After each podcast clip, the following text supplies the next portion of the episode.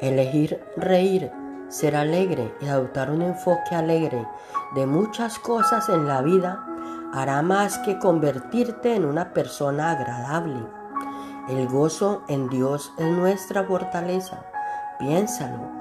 ¿Qué tan fuerte o confiado te sientes cuando estás desanimado o deprimido? No te sientes fuerte en lo absoluto, pero cuando permites que Dios te llene de alegría, sientes que puedes hacer cualquier cosa.